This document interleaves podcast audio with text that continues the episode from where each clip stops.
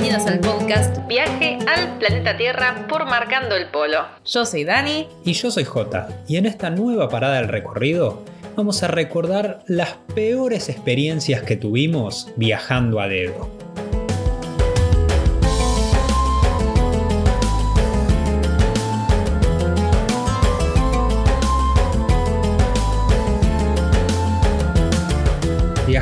Se trata sobre todas las cosas de que cada uno de los recorridos que hacemos, cada vez que nos movemos de una ciudad a la otra, de un punto al otro, no sea simplemente un paso de kilómetros, sino que sea una experiencia en sí misma. Es la magia del viaje, es la magia del traslado, porque ahí es cuando cada viaje, cada traslado sería, porque el viaje es todo en realidad, cada traslado de ir de, de punto A a punto B pasó a ser lo protagónico del día, ¿no? No llegar a tal destino, sino qué es lo que pasa en todo el camino, qué, qué pueblos hay en el medio, por dónde cruzamos. Ahí es como cuando, a ver, uno va en bus que no tiene nada de malo ir en bus, tampoco queremos ser fundamentalistas del autostop, pero sí nos cambió la forma de, ver el mundo, la forma de aprender sobre distintas culturas. La forma de interactuar con cada uno de los destinos también. A la fuerza, a la fuerza con los destinos y también con la gente.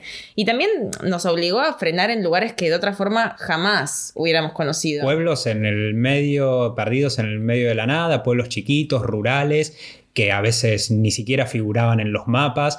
Viajamos nosotros todo nuestro viaje de Eliminando Fronteras, en el cual lo hicimos completamente a dedo durante tres años, 47 mil kilómetros no lo hicimos con ningún tipo de GPS, ni Google Maps, ni nada por el estilo, sino que comprábamos mapas en papel y muchas veces esos pueblitos intermedios en los que frenábamos ni siquiera aparecían. Y sobre todo te obliga a entender el mapa de cada país, te obliga a estudiar geografía in situ, porque no solamente estudiar el mapa, saber qué pueblos hay, porque cuando frena un vehículo tenés muy poquitos segundos, dependiendo del lugar que tengan para estacionar, para preguntarle dónde va y quizás te dice un pueblo y vos te, te tiene que sonar a ver si está en tu ruta o no, está en tu ruta. Entonces, la tarea antes de ir a la ruta era estudiarnos los pueblos que había de camino a nuestra ciudad, o nuestro pueblo de destino. Y también entender qué ruta conviene más, porque quizás una ruta es de montaña, entonces eh, mm, conviene ir por ese lado porque está mejor, porque el paisaje es más lindo, porque hay tal lugar que querramos ir. Vas, atento, todo el viaje. Vas atento todo el tiempo para no pasarte, para ver que si ya mm, tenías que desviarte, claro, el desvío te obliga a aprender el idioma local, porque viajando de uno está obligado a interactuar. Aunque sea lo básico, las palabras clave, las preguntas y también interactuar para que ellos nos conozcan. Ah, sí, claro, para eso nosotros lo hemos contado muchas veces en otros episodios también, que llevábamos un cuadernito con frases del idioma del país en el que estábamos viajando a dedo, con recortes de diario, que, de notas que fueron saliendo, que nos fueron haciendo en distintos países y por ahí una nota escrita en chino y para viajar por China eso nos abrió un montón de puertas, nos ha hecho interactuar con, la gente, que no, no, teníamos otra manera de interactuar porque no hablamos chino, ellos quizás no hablaban inglés y por medio de eso podíamos hablar, un cuadernito con fotos también que se las mostrábamos para que entendieran más quiénes, somos, de nuestro viaje y esa era la manera en que muchos recorridos que por ahí eran larguísimos, se hacían mucho más rápidos porque íbamos todo el viaje hablando con esa persona, incluso muchas veces sin hablar el idioma, sin tener un idioma en común. Exacto, y fue lo más lindo de todo el viaje, ¿no? Esos traslados a dedo, todo lo que fuimos aprendiendo y las experiencias que fuimos teniendo. Los contamos, fueron 926 vehículos quienes nos abrieron las puertas para llevarnos un poquito, un poquito para allá, un poquito para acá, kilómetro a kilómetro fuimos uniendo hacia de punta a punta. La mayoría de las experiencias fueron excelentes, excelentísimas, fueron súper valiosas que las guardamos en nuestro corazón, pero hubo otras que, a ver, siempre nos preguntan, bueno, pero seguro que les quisieron robar, seguro que les pasó algo. Ustedes están locos, ¿cómo se van a subir al auto de alguien que no conocen, que no saben si es un desquiciado que los va a querer secuestrar? Ellos tampoco saben si nosotros somos unos desquiciados. Más de uno capaz no frenó también pensando eso, estos dos que hacen acá haciendo señas, porque lo que hay que entender también es que en Por donde nosotros hicimos la gran mayoría de nuestros viajes a dedos, desde Filipinas hasta Turquía, viajar a dedo en, la mayoría de los países no es para nada común. Alguien que va manejando, ve a dos extranjeros que obviamente en Asia somos claramente reconocibles, siendo occidentales, con un cartel escrito en el idioma local que dice el nombre del destino al que estábamos yendo y le llama la atención y en la mayoría de los casos no frenan pensando que estamos viajando a dedo, sino para ver qué necesitamos. Claro, y para en ese intento de ver qué necesitamos se dan cuenta de que estamos necesitando un traslado de un lugar a otro y nos llevan. Y en ese traslado puede pasar de todo. Puede pasar que te levante un político en campaña. Ha pasado. Puede pasar que y vayas con el altoparlante. Con el altoparlante anunciando, eh, haciendo campaña política en Indonesia y vaya con el altoparlante, voten por mí, voten por nosotros. Puede pasar que te frene un multimillonario chino en su auto de lujo de alta gama y te lleve ahí por las autopistas chinas. Sí, y que haces 800 kilómetros en, media hora. O monjes budistas también nos ha pasado en, Myanmar, en Birmania, y aprender tener un, acercamiento muy muy profundo al budismo gracias a, los monjes, quienes nos permitieron a nosotros poder conocerlos mejor. Y muchísimos camioneros, y les queremos agradecer eternamente por hacernos un lugar en su camión, pero quiero aclarar que no siempre viajamos en camión, porque está este esta mentalidad popular de que la gente piensa que quien viaja de dedo viaja siempre en camión, que los únicos que frenan son camioneros. Sí, que están aburridos, que necesitan compañía, lo cual es verdad en la mayoría de los casos, pero no solamente los camioneros te frenan, nos han frenado de todo, todo tipo de vehículos, hasta tractores destartalados que iban echando humo, fumigando las calles y avanzando a, cinco, a paso de hombre a 5 kilómetros por hora y nos han frenado y hemos, ido atrás, eh, militares, policía, nos han frenado de todo. Y todos tenían algo en común, y acá me quiero poner melancólica, todos tenían en común este denominador común para ayudarnos, para ver qué necesitábamos, para darnos una mano, literal, en, lo que necesitáramos en ese momento, que era un traslado. Así que eso es lo que queremos destacar. Y aunque este podcast vaya de las peores experiencias viajando a dedo, quisimos empezar de esta forma para comentarles que de los 926 vehículos que nos frenaron en este viaje uniendo Asia de punta a punta, fueron contadas con los dedos de la mano las malas experiencias, que no fueron tan malas, pero ahí van, fueron más divertidas, ¿no? Tragicómicas. Hay algunas tragicómicas, algunas, bueno, ya, ya, les vamos a contar ahora durante el episodio, pero ninguna, ah, estamos acá, así que, así que tan malas no pudieron ser y se las vamos a contar. Este episodio se lo queremos dedicar especialmente a Edu de Paraguay, que seguramente lo va a estar escuchando, que estaba con muchas ganas de escuchar un episodio relacionado al autostop. Así que Edu, este episodio va para vos y también para Bayo, que nos llegó un mensaje muy lindo por Instagram que nos dijo que nos escucha mientras va pedaleando, haciendo delivery por las calles de Buenos Aires y va con, con el podcast a pleno al palo. Así que si nos estás escuchando, quizás te está llevando algún pedido que hiciste y, es Bayo quien te los está llevando, así que bueno. Me muero si te está llevando a alguien que está escuchando el podcast también. Estaría buenísimo. Estaría genial. me encanta, me encanta. Así que bueno, pintó la radio ahí. Sí, claro. un, saludito, le quiero mandar un saludito a mis amigos, bueno.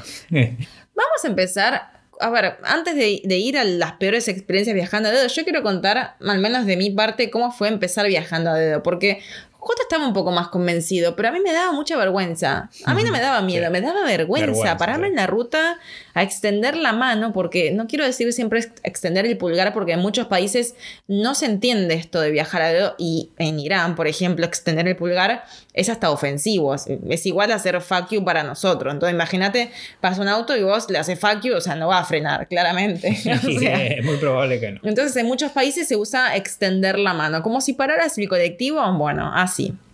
A mí me daba mucha vergüenza eso. No tenía miedo de que nos frenara algún loco por ahí. bueno, no, eso no, pero sí, digo, ¿qué hago? Me paro en la ruta y que una vez que nos subimos hay que hablar, no hay que hablar, pero no hablábamos el idioma. Es como que no entendía bien cómo funcionaba eso. Por eso el, primer viaje a dedo que hicimos, si bien habíamos hecho algún tramo cortito en Nueva Zelanda para ir a algún festival en el cual no había transporte público y salían muchos vehículos y bueno, era bastante sencillo hacerlo, el primer viaje a dedo se dio un poco no, diría de casualidad, porque no, no creo en que haya casualidades en estos casos, porque nosotros fuimos a buscarlo, pero sí que no lo teníamos planeado, al menos para ese momento. Pero como muchas cosas, eh, muchas veces sucede, cuando no lo tenés planeado suceden las mejores cosas. Es como una receta cuando por ahí le, agregaste algún ingrediente o hiciste algún cambio que no tenías pensado y te salió algo mucho mejor de lo que esperabas.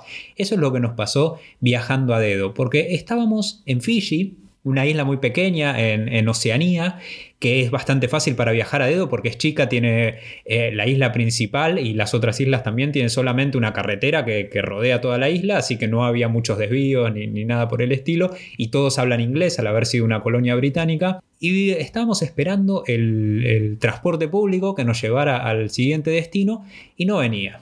Y lo esperamos un montón de tiempo y no venía. Y hay algo en Fiji que se llama el Fiji Time, que se imaginarán lo que es, ¿no? Que una isla del Pacífico, Fiji Time, ellos se lo toman con mucha, mucha calma todo. No tienen el estrés que podemos tener nosotros.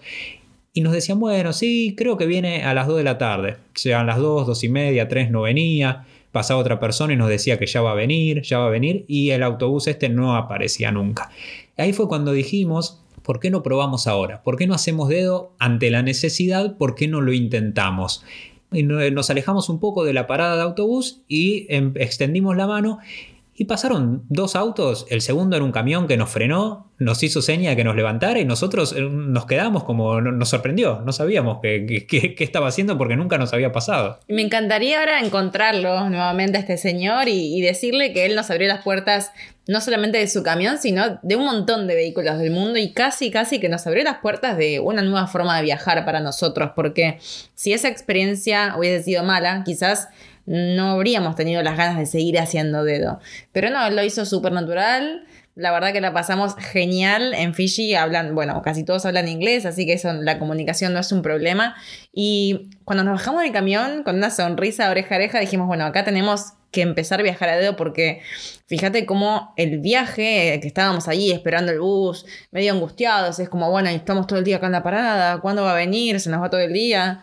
Y al final el día cambió completamente. Porque la experiencia fue esa, la experiencia fue el recorrido que hicimos, habrán sido unos, creo que habían sido unos 60, 70 kilómetros, no fue un viaje muy largo, pero cambió completamente. Seguramente si hubiésemos tomado el transporte público hubiésemos ido durmiendo, leyendo obviamente tiene sus experiencias, también nos han pasado cosas eh, muy, muy destacables viajando en transporte público, pero la experiencia que tuvimos con este camionero viajando a dedo y que nos iba contando por los lugares que íbamos pasando distintas historias fue alucinante y a partir de ahí quisimos seguir haciéndolo.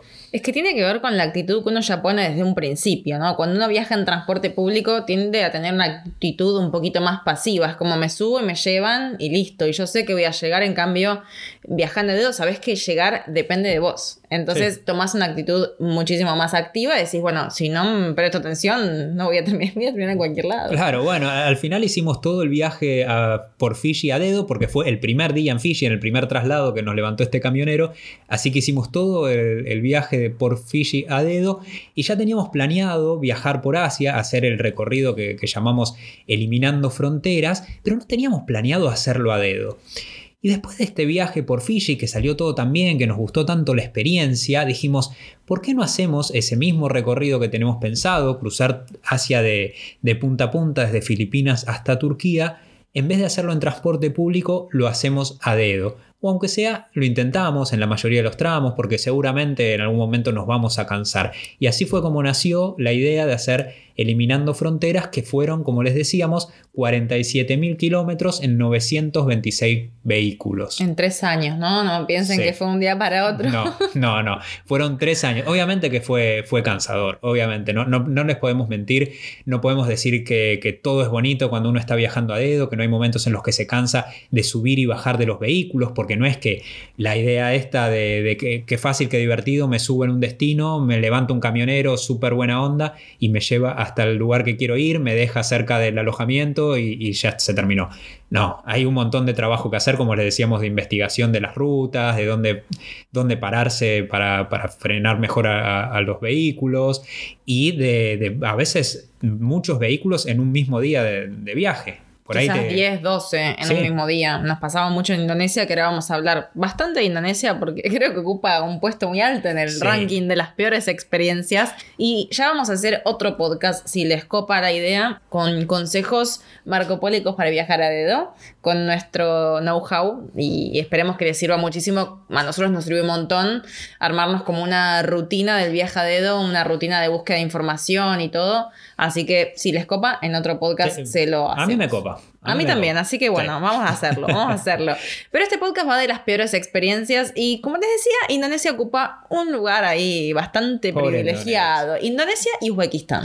Sí, sí, sí. Indonesia, yo los recuerdos que tengo son más, eh, en la mayoría de los casos, más curiosos porque eh, viajamos en muchísimos vehículos. En Indonesia hicimos un recorrido bastante largo por toda la isla de Bali, por todo Java y Sumatra. Si quieren, agarren un, un mapa ahora, Google Maps, miran cuáles son las islas, verán que Sumatra es una isla muy, muy grande. Y también Java y, Sumatra, más que nada Java, es muy poblada. Entonces no tenés vehículos, o sea, cada ruta pasa por todos los pueblos y ciudades. Entonces Mm. ahí es muy difícil encontrar un vehículo que haga un tramo largo. Entonces nos llevaban 10 kilómetros, 15 kilómetros, 20, 30. Se hacían 50, era como, wow, hace 50 kilómetros. Sí. En Sumatra había tramos más largos porque, bueno, las distancias son más largas también. Algo, algo que recuerdo en Indonesia, porque vamos a pasar a, la- a las experiencias negativas, pero la buena onda del 99,9% de los indonesios, que cada vez que nos subíamos nos invitaban a algo nos y nos llenaban de regalos cada vez que nos bajábamos. La mochila Sí. pesaba una tonelada porque cada vez que nos bajábamos de un vehículo nos íbamos con un montón de fruta, de comida, de, sobrecitos de café, cosas que nos iban regalando lo- los conductores. Siempre, la mejor onda. Y eso que Indonesia, a ver, tenemos amor-odio, es un país al que siempre nos dan ganas de volver, es un país increíble, tiene 17.000 islas, imagínense la diversidad cultural que tiene, pero también Hemos bueno, ten- hemos sí. tenido algunos, esto para otro podcast. Pero la mayoría de las malas experiencias habían sido viajando en transporte público también en Muchas. Indonesia, como pasó en Vietnam, que tenemos viajando a dedo experiencias hermosas, pero viajando en transporte público en un viaje anterior que habíamos hecho, experiencias bastante, bastante malas. Eso es lo, lo que pasa muchas veces y por lo que también lleva- eh, nos lleva a decidir viajar de esta manera. Yo me acuerdo en Indonesia, los que hacían recorridos largos sí eran los camioneros. Sí, ya Pero si veías un camión sabías que tenías un tramo largo asegurado, pero venía con algo más. Pero, pero claro, al pie de página decía que los camioneros, muy probablemente al hacer estos recorridos tan largos, se iban quedando dormidos por el camino. Yo creo que ese es el principal enemigo o el principal peligro para quien viaja a dedo. El Sí. tema del sueño de los conductores, acá también pasa, no digo que acá en No, Argentina no, no, pase, lógico. pasa en todo el mundo, los conductores de los camioneros tienen muy poquitas horas de sueño y quizás las horas de sueño que tienen las duermen en el camión mal. eh, duermen un par de horas, siguen viaje, aprovechan la noche para avanzar ya que no hay tránsito. Entonces, ustedes saben que cuando te vence el sueño, te vence. Sobre todo, Sí. Jota, sabemos Sí, que eso sí, que sí, él, mí me cuando se está durmiendo se duerme, no importa dónde Bueno, esté. me, me- me- pasaba, me pasaba. Sí, nosotros algo que hacíamos para esto, para combatir el, el sueño de los conductores, era llevar una bolsita de caramelos, de, de maní, algo Pasas de uva, cosas Claro, chiquitas. para ir convidándole, obviamente, como le decíamos antes, y aprender varias palabras del idioma local, pero llega un momento que, por más que sepas varias palabras del idioma local, no podés mantener una conversación como si fuera en español. No, eso seguro que no. Pero la técnica de llevar cosas chiquitas te obliga a estar constantemente ofreciéndola. Entonces Sí. te llevas, pasas de uva y le das, ¿querés? ¿Querés? ¿Querés? En cambio, si llevas, no sé, una banana o no sé, una fruta, le das una y ya está, no va a comer 10 bananas. Me acuerdo, sí, sí, claro. Me acuerdo de la primera mala experiencia que tuvimos con un camionero cuando cruzamos de la isla de Java a la isla de Sumatra. Ya estábamos llegando por la tarde-noche al final de la isla de Java. Tomamos un ferry que nos cruzó a Sumatra, es un recorrido bastante corto, están bastante cerca estas dos islas. Cuando bajamos en Sumatra dijimos, bueno, hagamos dedo para llegar hasta el primer pueblo. En el primer pueblo dormimos y mañana temprano seguimos el recorrido. Claro, ya era de noche cuando llegamos a Sumatra. Dijimos, bueno, acá desde, mm, como estamos en la terminal de ferry, seguramente mm, cruzaban vehículos también, va a salir algún vehículo que vaya hasta el primer pueblo y ahí seguimos. Y pasó un camión, nos frena, nos, frena, nos subimos al camión y nosotros nunca hacemos dedo de noche o, o lo menos posible, salvo en, en casos que no nos queda otra opción porque, bueno, llegamos a un lugar donde no quedamos ahí varados, no hay cómo seguir. y Esa es una regla que nosotros, a ver, nos impusimos un montón, porque por ahí piensan que somos unos, no sé, unos colgados que salimos a la ruta y a ver, hay muchos viajeros que sí, ¿eh? que salen a ver lo que pinta, Pero la realidad es que somos muy organizados en el viaje a dedo, como decíamos, de estudiar la ruta, de ver hasta dónde vamos a llegar, tener un plan B. Bueno, el, el plan inicial es llegar a tal punto, pero si no llegamos, podemos dormir por acá. Siempre llevar carpa, comida y agua por, para pasar la noche en cualquier lado. Entonces, no es que vamos a la deriva y por eso siempre salir muy temprano 6, mm, 7 de la mañana como tarde, 8 ya era como tardísimo, para asegurarnos llegar de día. Entonces, esta era una excepción. Era creo que la primera vez que hacíamos dedo sí, de noche. Sí, claro, sí, sí, sí, era la primera vez que hacíamos dedo de noche y nos frena este camionero y como ya era de noche dijimos subámonos y listo, va a llegar. Eran, no era un recorrido muy largo, eran creo que menos de 190, 80 kilómetros, una cosa así, pero los camiones iban muy, muy lento porque por lo general en Indonesia iban cargadísimos a tope. Nos subimos y notamos que la actitud del camionero alguna sustancia encima tenía, no, no, no, actuaba muy normal, estaba como bastante, bastante rígido, miraba para adelante, cuando se daba vuelta a mirarnos a nosotros lo hacía con movimientos bastante bruscos, creo que están entendiendo todos de lo que, lo que quiero decirles, y no nos daba mucha confianza. Y avanzamos algunos kilómetros y el camionero también empezó, en un momento se tiró para adelante, abrazó el volante, se les empezaban a cerrar los ojos, después se tiraba para atrás y dijimos, no, esto yo no sé si vamos a llegar a destino así, mejor bajémonos ahora que acabamos de salir y no estamos en el medio de la nada, en el medio de la oscuridad, bajémonos ahora. Pero claro, era la primera vez que nos pasaba, ¿cómo decimos que, nos tenemos que bajar? Bueno, hay, hay técnicas, hay técnicas para salir como una diva. Sí, Hay técnicas, claro, para salir y, no quedar mal tampoco, porque por más que tengamos esa mala experiencia, que decís, bueno, me quiero ir, también hay que ser agradecidos que nos está llevando igual. Entonces, igual se dio cuenta. Sí, se dio cuenta enseguida. Hicimos, hicimos una. Pero hicimos una llamada. Recordemos que íbamos sin internet, ¿no? Eso estaba bueno para decir, pero claro, que hice, puse la alarma, o sea, como me hice como que sonaba el ringtone. Ringtone, ¿qué, qué, de, 2000? De 2000, sí. no sé cuánto. Bueno, sonaba la, la musiquita del teléfono como si fuera una llamada, pero era re obvio que la había aprendido yo. No es que si yo estaba en el teléfono y de repente empezó a sonar y atendí, total, él no hablaba inglés, pero hice la llamada como si fuera en inglés, que me llamaba alguien, como que había quedado en la ciudad anterior. Oh, friend, friend, friend. Y, nos bajamos. Se dio cuenta. Se dio cuenta, creo que nos, dijo algo en inglés, creo que good luck o algo así. Se dio cuenta de que de lo que había pasado, que no queríamos seguir viajando con él, pero bueno, mejor que se dé cuenta antes. O mejor quedar mal antes de, morir aplastados. sí, sí, sí, sí, porque se le ve. Y no, ya nos había pasado bastante en Indonesia de tener que remarla y pilotear con, con algunos conductores, camioneros que se iban quedando dormidos. Y esto era de noche, claramente tenía sustancias encima, así que dijimos, bajémonos acá ya y seguimos por otro lado. De estos que se estaban quedando dormidos hubo varios. Y en Indonesia nos pasaba muchísimo.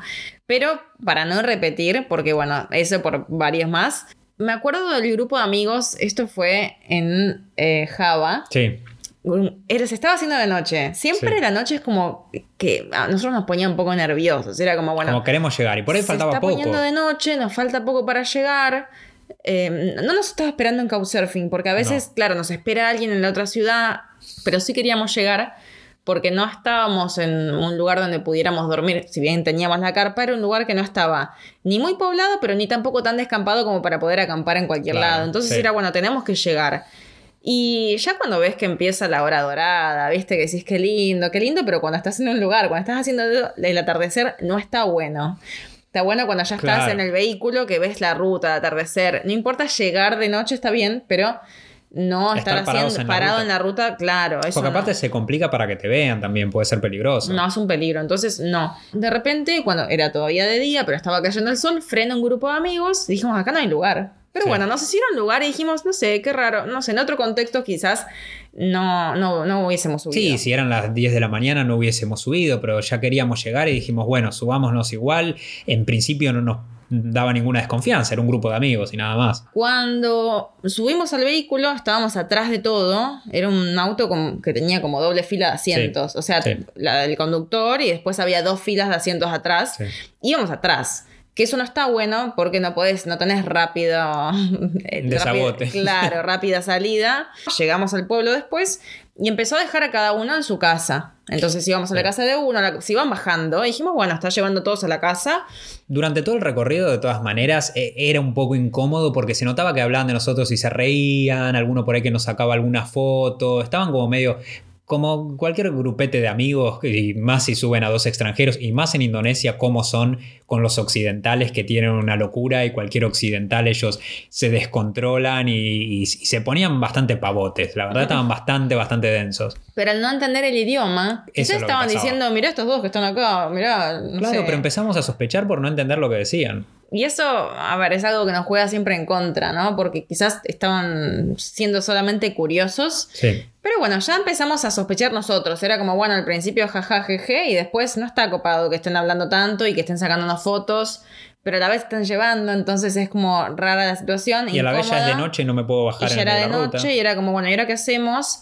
Y cuando llegamos al pueblo, y empezó a dejar a cada uno y nos quedamos un poco más tranquilos. Y es como, bueno, llegamos, ya se empiezan a bajar, hasta que se mete en una ruta oscura y no se ve nada más. Sí, se metió por un camino de tierra, quedaban tres arriba del vehículo. Y nosotros. Y nosotros, y se metió por un camino de tierra y dijimos, ¿por qué no, no nos dejó antes a nosotros? ¿A dónde está yendo? Ahí la vimos realmente muy mal, ya no nos podíamos bajar, ya estaba metiéndose por un camino completamente oscuro y de tierra que no sabíamos a dónde iba. Dijimos, salió del asfalto, salió de la ciudad, ¿a dónde nos está llevando este tipo y dijimos, bueno, acá, acá la vemos bastante mal. Al final de ese camino frena y vemos que había una carpa y había música, había una fiesta en esa carpa. Ahí ya empezamos a relajarnos un poco porque dijimos, bueno, quizás es un pesado bárbaro que lo que quiere es llevarnos con sus amigos a una fiesta para mostrar que está con dos extranjeros y nada más. Cuando se baja del auto dijimos, bueno, el momento de la verdad, si nos hace bajar o no. Se bajó del auto, dejó a uno de los, de los compañeros que iban en el viaje con él, se volvió a subir, pegó la vuelta, salió de ese descampado al que había entrado y nos llevó finalmente a la ciudad. O sea, solamente estaba llevando de amigo. Sí, pero claro, por no entender, porque él, algo nos dijo, pero no entendíamos qué, seguramente nos habrá dicho, esperen, voy a llevar un amigo y ahora lo llevo a ustedes, pero no entendíamos lo que nos había dicho, entonces todo ese momento la verdad que fue de unos nervios como pocas veces hemos tenido. Por eso, eviten viajar de noche, aunque a veces nosotros lo evitamos a toda costa y a veces nos pasó, es como que bueno, te cayó la noche. Acá está quedando Indonesia como que nos pasaron todas y la verdad es que no, es como decía Jota, la gente es súper buena onda llevándonos a dedo. La mejor, la mejor de verdad. Estos casos que han pasado, pero como ven no, no era para tanto. El que sí nunca me voy a olvidar, que fue una situación más curiosa que tensa, fue el camionero. Esto lo, decimos, lo contamos en, en, el libro Eliminando Fronteras. La contratapa Eliminando Fronteras, en una parte dice: Los acusaron de terroristas, un camionero solitario se puso mimoso con J y un cerdo enfurecido quiso comerles las piernas. El camionero solitario que se puso mimoso conmigo fue en Indonesia también. Era un camionero que, como les decíamos. Lo del terrorista también. Lo, del terrorista, de los terroristas también fue en Indonesia. Si quieren saber de qué se trata de cuando nos acusaron de terroristas, lean Eliminando Fronteras, que está contado en detalle esa situación que nos pasó en Indonesia, obviamente también haciendo dedo. Pero este camionero que nos frenó como les contaba, los camioneros haciendo recorridos largos y recorridos solitarios. Y bueno, y a veces eh, la mente de, los hombres, cuando están muchos kilómetros solos en la ruta, puede, sabemos para, para qué lugares puede llegar a ir. Y me subí yo al lado del camionero y del otro lado estaba Dani, siempre cuando íbamos en, la misma fila de asientos hacemos eso, que Dani vaya del lado de la puerta de salida por cualquier cosa y por si alguien como un conductor un poco juguetón quiere pasarse de la raya. Pero claro, como Dani no estaba al lado de él y estaba yo, con el que se pasó la raya fue conmigo. Empezó a tocarme la pierna, me tocaba, y yo digo, pero este me está tocando y Dani se reía encima. Yo le comentaba a Dani, Dani, Dani se reía. Pero explicaba en qué contexto, porque si no, no se entiende. Entonces, eh, por ejemplo, para ahí habían algo para ver en la ruta y claro. te decía, mira, y claro. Buscaba excusas para tocarme la pierna. Y al principio decía, bueno, nada, me toca la pierna porque es cariñoso, pero no, no tan mimoso. Después, claro, notaba que cada vez me tocaba más y lo que decía, la excusa que decía para tocarme es te estás quedando dormido. Entonces como que me zamarreaba la pierna para despertarme. Cuando te estás quedando dormido, mira si me voy a estar quedando dormido justo con este mano de mortadela zamarreándome la pierna, no había chance de que me quedara dormido. Y me lo hizo varias veces hasta que en una le, saqué la mano le dije, bueno, basta, ya no me estoy quedando dormido, no me toques más, porque cada vez iba subiendo un poquito más. Yo no sé hasta dónde quería llegar, pero eso era lo que pasaba. Entonces le saqué la mano y se rió y no me, ahí no me tocó más Pero después de eso, cuando vio que yo no, no, le agarraba el juego, que no quería seguir con, con, su juego, empezó a pedirme las zapatillas. Y estaban desastrosas mis zapatillas de tantos kilómetros caminando y viajando a dedo. Único par de calzado del viaje, imagínense el estado en el que estaba. Todas rotosas y me pedía las zapatillas y le dije que no, que eran un regalo de un amigo, con algunas palabras en indonesio que habíamos aprendido. Y bueno, y después cuando me fui se quedó pidiéndome las zapatillas, pero ya está. Nos bajamos, apenas llegamos, entramos a la ciudad y apenas pudimos nos bajamos de ese camión y lo dejamos al camionero de Indonesia que siguiera con sus fantasías. Pobre Indonesia que mm, está ocupando el podio en el ranking de las malas experiencias, pero ven que no, son tan malas. A ver, ahora uno que las cuenta ya con...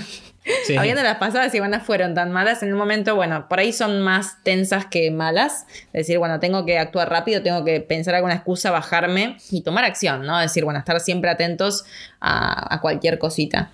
La de los camioneros que se duermen igual no, no es exclusivo de Indonesia, nos ha pasado en muchos lugares y me acuerdo una en Camboya muy particular, que nos bajamos en el medio de la nada, de la ruta misma, porque la veíamos muy, muy mal. Ahí no había ni tiempo para fingir una llamada y como tampoco nos salió tan bien la de la llamada, ahí fingí, fingí vómito. Sí, sí, sí, sí, porque bueno, fuimos ¿Por qué siempre yo tengo que fingir y no vos? Porque vos estabas al lado de la puerta, no sé, y yo iba al lado del camionero y le, explicaba lo que estaba pasando. No sé, creo que quería esperar, eso fue lo peor. no lo hagan porque los va a querer esperar. Claro, nos dio, me dio lástima, pero no sabíamos cómo sacarnos del encima. Me remuerde la conciencia. No, pero peor era si nos quedábamos ahí porque íbamos. La verdad que la, estábamos viendo muy negra porque era como, como les contaba antes del camionero abrazando, tirado hacia adelante, abrazando el, el manurio, el volante, el volante y, y se dormía. Cabeceaba, se le cerraban los ojos. Nosotros tratábamos de decirle algo, pero ¿cuánto podés hablar con un camionero camboyano? Porque no te entienden inglés. O sea, algunas palabras que, aprendiste le podés decir. Hay falta el mate. Claro, bueno, es, eso es lo que pasa. Si, si podríamos tener el mate e ir convidándole, seguramente no se quedaba dormido, pero no era el caso. Y veíamos que a veces ya se iba para el, carril del, para el carril de al lado, se salía de la ruta, dijimos, no, acá en cualquier momento nos vamos a matar, por no quedar mal nos vamos a terminar matando en el medio de la ruta y no, esto no tiene ningún sentido. Así que lo que se nos ocurrió, no hicimos la llamada perdida, sino que le, dije al camionero que Dani se sentía mal. No había nada, ¿eh? No había nada. Nada, nada, nada. Ni un pueblo descampado. Imagínense campo, pasto, pasto, pasto. Empecé a hacerle, le hago señas de que Dani se sentía mal. Dani, una actuación cinco estrellas. Se, se retorcía, miraba por la ventana y le decía que teníamos que bajarnos. Le dije, bueno, que frenara en cuanto pudiera. Así Dani podía descansar tranquila y después nosotros íbamos a seguir. Todo esto imagínense con señas, no es que yo le podía explicar toda esta situación muy claramente. Y el camionero en un momento empezó a bajar la velocidad y frenó, se tira para el costado, espera que nosotros bajemos y no se va. Y nosotros lo saludamos para, como para que se fuera, porque ya no queríamos estar más con el camionero.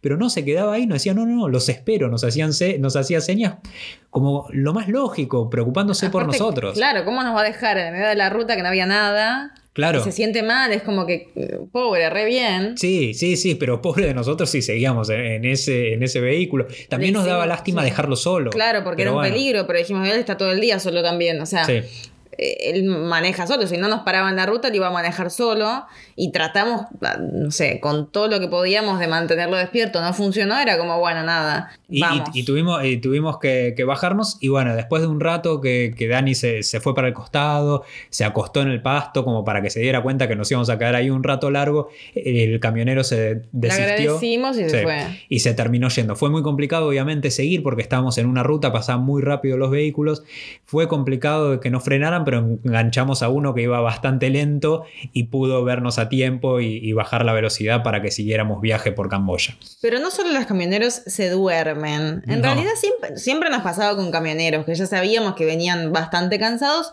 pero nos pasó en Japón. Y Japón, a ver, Japón fue impecable en cuanto. Lo malo de Japón para hacer dedo es que son todas autopistas. Entonces la subida a la autopista por ahí tenés, la tenés en medio de una avenida. Y no te dejan hacer dedo en los peajes. No te dejan hacer dedo en los peajes. Es súper complicado dónde pararte para empezar a hacer dedo. Sorteado ese obstáculo, genial, genial, genial. Vas viajar en Japón. Íbamos de 7-Eleven en 7-Eleven, que ahí sí se puede hacer dedo.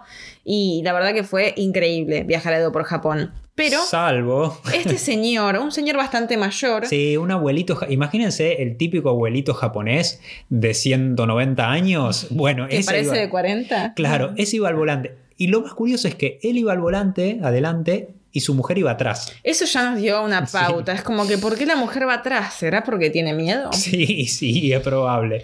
Bueno, así que iba J adelante como acompañante y yo iba atrás con la señora. Con esta viejita que era también, es como muy tierna, así. Mm, no sé, sí. era como que dormían en formol, no sé cuántos Sí, años tendrían. típico. Bueno, cuestión que el, que el señor, este señor, pongámosle, ¿cómo se puede llamar? Ryu. Ryu. Pensaba que vaciar, pero a veces no sabes si tiene el ojo abierto o el ojo cerrado. Entonces Sí. decís, por ahí no da decirle, che, Claro, mm, te estás despertate. quedando dormido y no, tipo, estoy despierto. Entonces es como que es muy complicado eso. Y no lo digo riendo, me lo digo en serio. Ustedes no me pueden ver. Y entonces yo le digo, tipo, ¿se está quedando dormido? Y me dice, no, no. Y entonces él le quería hablar. Pero claro, yo lo veía de atrás nada más. J lo estaba viendo de al lado. Y lo tenía al, al- al señor que se iba quedando dormido en una autopista. Imagínense una autopista que los autos pasaban a toda velocidad y elevada, a mucha altura. Y encima el señor que tampoco era que tenía los reflejos No. bastante afilados. Claro, porque en todo el viaje, todo el recorrido que íbamos haciendo, tenía unos movimientos muy bruscos, como que reaccionaba tarde. Que en todas pasábamos a centímetros de otro auto, a centímetros de, un- de- de- de una señal de tránsito, no sé, en todas nos estábamos por matar. Pero en esta fue lo peor porque estábamos bajando por la autopista, era una curva, y como les decía, de, muy, muy, de, bastante altura, y lo veo que, se empieza a ir para el costado, para el costado, y digo, acá nos matamos, acá se va a salir de, la autopista y nos vamos a ir para el costado y nos vamos a matar. Y no sabía cómo hacer para frenarlo, porque no sé si despertarlo o hacer qué. Cuando veo que ya no había retorno, que el señor no se iba a despertar, esto obviamente fueron unos pequeños segundos. Menos, menos de un segundo todo esto, sí. Menos de un segundo tuve que agarrar el volante, lo giré rápido para volver a la ruta porque ya se estaba saliendo, estaba en la parte esa de, del costado de la ruta que tiene como la- las piedritas El o algo, claro, el relieve para que, para que se despierten si pasa eso y tuve que agarrar ahí, pegar el volantazo y ahí se despertó, me miró y se rió. Como diciendo, Claro, se rió de los nervios Sí. también, como diciendo, ajá, ya iba a doblar. Igual los japoneses se ríen por todo. Estén tristes, se ríen. Están contentos, se ríen. Están nerviosos, se ríen. Sie- Siempre es- son distintas risas que después con el tiempo en Japón vas empezando a interpretar. ¿Cuál? La- esta era la risita nerviosa. Sí. Después nos dejó en un peaje también para salir, nos bajamos y dijimos, Chau, abuelo. llegamos, llegamos. Y ellos seguían viaje encima porque seguían bastante más de donde nosotros nos bajábamos. Creo que sí. Recuerdo, bueno, como decíamos, en Indonesia hemos tenido varias, pero el país más incómodo para viajar a dedo, sin ningún lugar a duda, fue Uzbekistán. Uzbekistán es muy, fue muy incómodo para viajar en general, ¿no? Quienes leyeron el libro Eliminando Fronteras saben que fue la peor frontera que nos tocó cruzar. Ya entramos muy mal. Fue, creo que donde más nervios tuvimos al entrar y donde más nervios teníamos cada vez que hacíamos dedo. Porque es como que uno siempre siente que está en falta en Uzbekistán. Te hacen sentir así, ¿no? Los controles Eh, policiales. los controles, controles policiales todo el tiempo, controles de pasaporte, controles de equipaje, controles de todo. Entonces sentís como que siempre estás en falta, como que algo te van a agarrar. Sí, porque te das cuenta de la corrupción que hay, porque cada, en cada auto que viajábamos, cuando había un control policial, era darle, darle unos billetes y, y así seguir. Entonces, claro, si nosotros estábamos en el auto, podía ser una buena excusa para decir, ¿y estos dos quiénes son? Y nos frenaban, nos pedían las visas, y nos pasaba mucho de que los conductores que nos frenaban, mm, muchos bastante reticentes para llevarnos, nos pedían el pasaporte para ver si teníamos una visa, porque podían estar en problemas si lo frenaba la policía. Porque muchos también ahí piensan que estás viajando a dedo porque no podés tomar un bus. Claro, porque Sí. para tomar un bus también te piden pasaporte, te piden visa. Y entonces pensaban como estos están de ilegal acá porque por eso no pueden viajar en bus o en tren y por eso es en dedo. Claro. Entonces ese era la, el pensamiento que ellos tenían. Y claro, la gente empezaba a sospechar y nosotros sospechábamos de la gente y era Eh, una era cadena, incómodo. era súper incómodo. Pero a veces te das cuenta que cuando llegaban te preguntaban si visa ok, algunos le decías ok y no le mostrabas si estaba todo bien y otros te dabas cuenta que realmente tenían miedo y necesitaban chequear la visa, que estaba todo bien. Sí, estaba, estaba todo bien, pero me acuerdo de conversaciones que escuchábamos que como hablan en ruso, la, la mayoría de los uzbecos tienen el idioma uzbeco también, pero el idioma que más se utiliza para la comunicación es el ruso, de escuchar conversaciones y palabras que, que son similares al español. Y, me acuerdo de un grupo de amigos que nos había levantado que estaban, dudaban muchísimo de, llevarnos y, si bien estaba todo bien, nos querían llevar, decían, ¿y estos dos quiénes serán? Y yo escuchaba que decían criminal y por ahí estaban, seguramente estaban diciendo, mirá si estos dos son unos criminales y nosotros los levantamos y qué nos puede pasar. Con esos amigos uzbecos que eran tres y nosotros dos que íbamos atrás, hemos tenido una de las experiencias más bizarras de todo el viaje. Aquí voy a hacer un paréntesis, porque también es entender esto, que la confianza es mutua. Nosotros podemos desconfiar de quien nos lleva, pero imagínense que ellos están abriéndole la puerta a dos desconocidos que no saben quiénes son, no saben si somos criminales, no saben si les vamos a robar, no saben si somos ilegales, no saben por qué estamos haciendo dedo, porque ellos no acostumbran a viajar a dedo, no entienden que alguien pueda elegir viajar a dedo. Entonces que la confianza es mutua. Pero bueno, volviendo al tema de los amigos, creo que después entendieron que no éramos criminales, que parecíamos bastante normales. Aunque algunos criminales parezcan normales también. Sí, claro. Pero bueno, ya después entramos en confianza. Teníamos un largo viaje hasta Samarcanda que no llegamos más, llegamos re tarde. Eran muchos kilómetros y las rutas de Uzbekistán no son las, de China ni las de Japón. Están en, otro estado, los autos son otros también. Y estos amigos. Y la gente también tiene unos desvíos en la ruta. Sí, claro, como estos amigos, primer día de Ramadán, el día, como les explicamos, escuchen si no el, el episodio en el que hablamos de Ramadán es el día en el que ellos eh, durante todas las horas de luz se privan de comer y de beber, muchísimo más del alcohol, que es algo que para los musulmanes está bastante, bastante restringido. Está prohibido, aunque algunos por ahí lo toman. Estos amigos decían ser musulmanes, que estaban en, en el primer día de Ramadán, que era un festejo, entonces quisieron a frenar por el camino, a comer kebab, las horas iban pasando, se hacía interminable el viaje, muchísimo calor, hacía más de 40 grados porque estábamos en, en época en verano en Uzbekistán, rozando los 50. Y en la comida, claro, es lo típico de ahí tomar vodka, eh, herencia de, sus años como parte de la Unión Soviética y vodka y una botella atrás de la otra. Y así como los rusos o como, como muchos rusos cuando empiezan con el vodka no paran, no es que bueno toman un traguito para brindar y listo. Y me lo ofrecían a mí y yo se lo rechazaba y se lo rechazaba porque sabía que una vez que se lo aceptaste, tenés que tomar a su ritmo y te van a seguir sirviendo hasta que quedes como ellos, completamente volteado.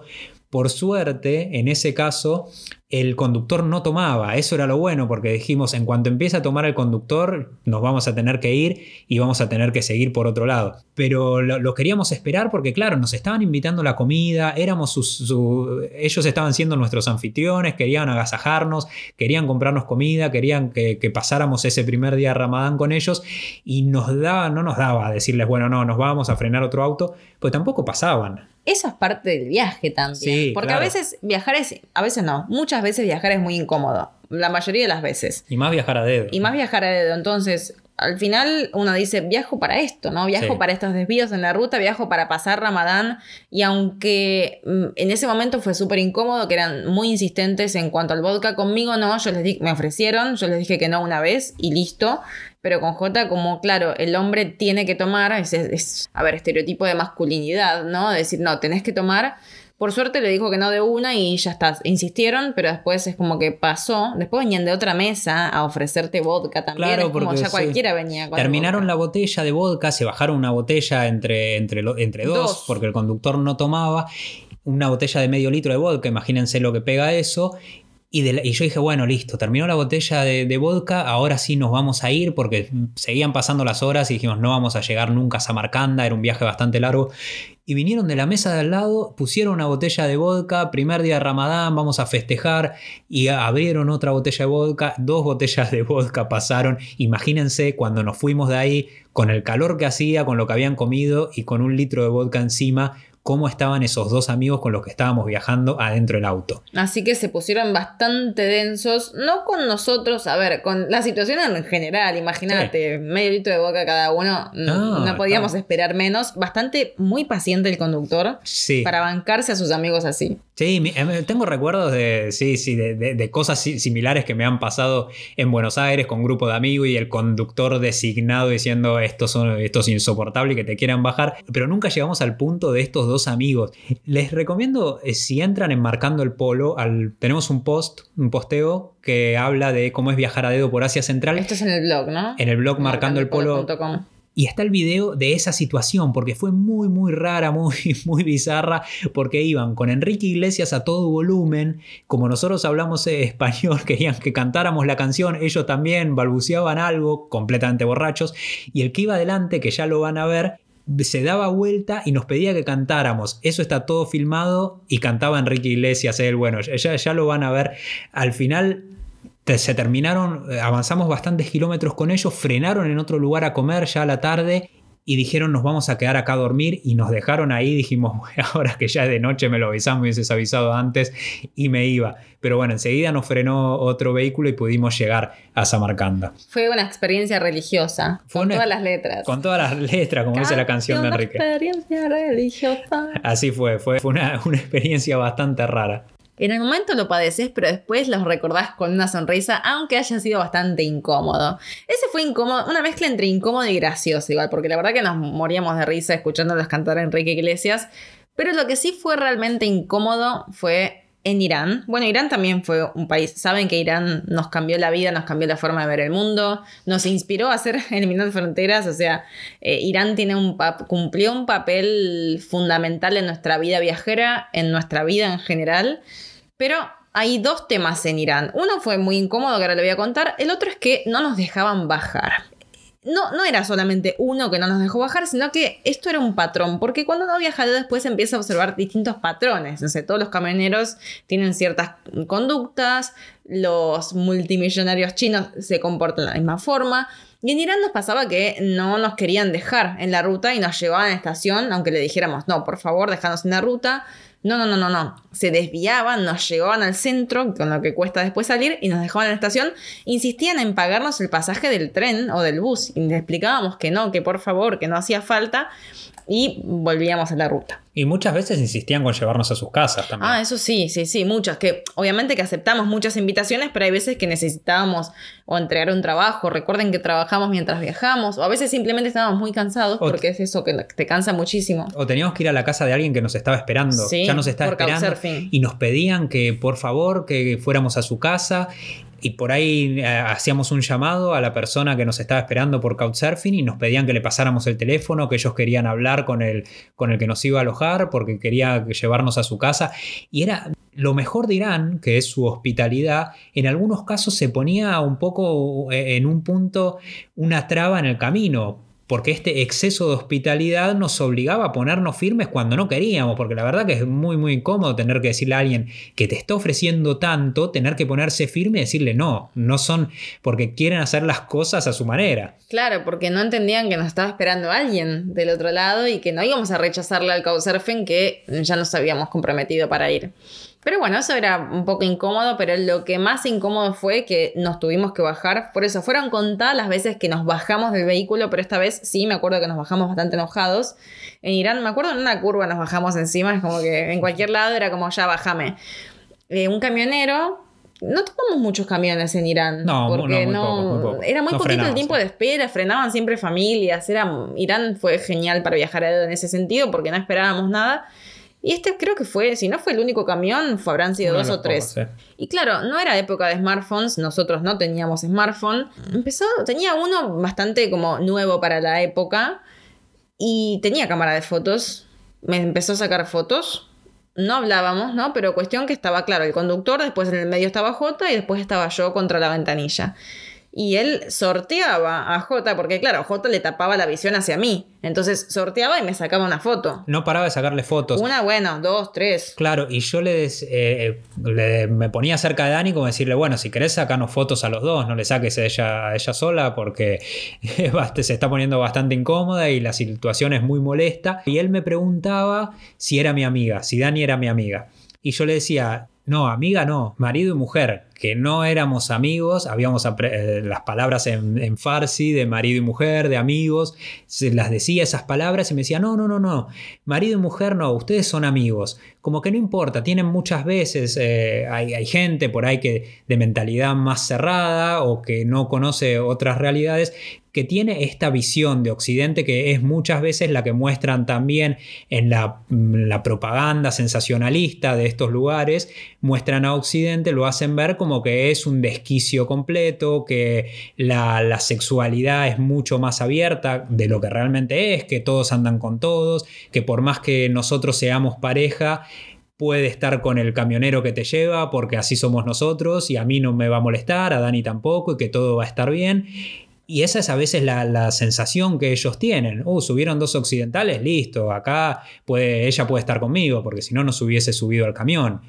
Y no, obviamente que no es así, pero él no lo quería entender y le seguía sacando fotos y se enojó hizo una seña como que si no me dejas sacar fotos y nos señaló para fuera del camión, bájense. Y fue genial porque era lo que estábamos pensando viendo cómo hacer. Todo esto pasó en un ratito, porque quizás contándolo suena como que pasó todo y por qué no se bajaron. No, pasó todo como muy rápido y estábamos pensando ya, bueno, a ver dónde encontramos un espacio en la banquina para frenar. Y bueno, frenó y medio que nos echó, nos bajamos, listo, sí, chau, enojadísimo, como decían, ¿para qué se subieron si no me dejan sacarle fotos? Sí, chau. Y nos bajamos. Pero fue el único, el único en Irán donde nos pasó esto. Después el resto genial. Y también a través de este podcast que, bueno, siempre nos colgamos hablando y, seguiríamos, pero vamos a, cortar acá con las malas experiencias que en realidad vieron que no fueron tan malas, pero sobre todo las queremos contar para que estén atentos, que estén atentas a que estas cosas pueden llegar a pasar viajando a dedo. Que no digo que viajando en transporte público no te pase nada. Como dijimos, la vez que nos quisieron robar todo el equipaje fue en transporte público. Nos hemos sentido mucho más inseguros viajando en transporte público que viajando a dedo. por el sudeste asiático, por ejemplo, en, países Laos, Vietnam, donde los conductores de los micros van a una velocidad que, que realmente te pone en riesgo. Y viajando a dedo, todo lo contrario. Íbamos con gente de la mejor onda, mucho más consciente, hablando y conociendo historias. Y también se duermen las conductoras de los micros. Pero mucho más. Mucho más que, cualquier, que cualquiera que te pueda levantar viajando a dedo. Y el gran beneficio del autostop es que si vos no te sentís seguro, si vos no te sentís, no sé, a gusto, te puedes bajar. Con cualquier excusa te bajás y listo. Y no tenés que quedarte en cuando viajas en, en un autobús ya pagaste el ticket y te vas a quedar porque no te queda otro. Así que por nuestra parte nosotros siempre vamos a recomendar que lo intenten, que prueben, que se den esa oportunidad de viajar a dedo, al menos algún viaje, intentarlo, ver cómo se sienten. En la mayoría de los casos nosotros que conocimos han tenido experiencias excelentes, muy parecidas a las nuestras, de conocer, haber conocido gente, de que les haya abierto puertas, haber hecho contactos y amigos, todo gracias a viajar de esta manera que te acerca muchísimo a la cultura del lugar, muchísimo a la gente. Antes se, viajaba muchísimo más a dedo, en la época de los 60, de los 70, lo que se llamaba el hippie trail, ¿no? que iba la gente desde Europa hasta Australia, recorriendo todo Asia, viajando a dedo, cruzando India, Afganistán, todo el sudeste asiático la primera Lonely Planet de los 70, la primera edición que te recomendaba viajar a dedo, te decía los mejores lugares donde frenar autos en, en la ruta, después con el tiempo no pudo hacerlo más, obviamente, para cubrirse por algún, eh, alguna eventualidad, algo que pase y que le echen la culpa. Bueno, ustedes me dijeron que podía viajar a dedo, pero por nuestra parte siempre vamos a decir que estén muy atentos, muy atentas, que sean muy conscientes, que lo hagan con precaución, pero que lo intenten, porque como decía al principio, el viaje va a dejar de ser ir de un punto A a un punto B para convertirse en una historia. Así es como llegamos al final de este recorrido de hoy, en el que fuimos por las rutas de Asia, las rutas en autostop, contándoles nuestras historias por ahí no tan buenas, pero que al final todas llegaron para dejarnos algo. Y si de 926 vehículos que nos frenaron fueron solamente menos de 10 los que tuvimos malas experiencias, ya mm, estadísticamente hablando nos está dejando un mensaje. Así que bueno, si quieren preguntarnos algo, si quieren contarnos alguna experiencia que hayan tenido en autostop, si quieren resolver alguna duda que tengan sobre viajar a dedo, Saben que nos encuentran en Instagram, estamos en arroba marcando el polo, nos escriben por ahí y la seguimos. Muchas gracias por acompañarnos, por viajar con nosotros y por dejarnos viajar con ustedes. Y nos vemos en la próxima parada de este viaje al planeta Tierra.